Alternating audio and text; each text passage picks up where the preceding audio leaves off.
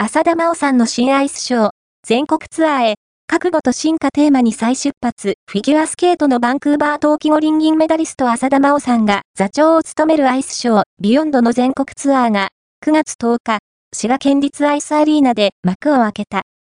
自ら、共演者の選出から振り付けや演出までプロデュース。プロスケーターとして表情で輝き続け、今公演のビヨンドが進化の物語になるよう覚悟を持って滑る意気込みだ。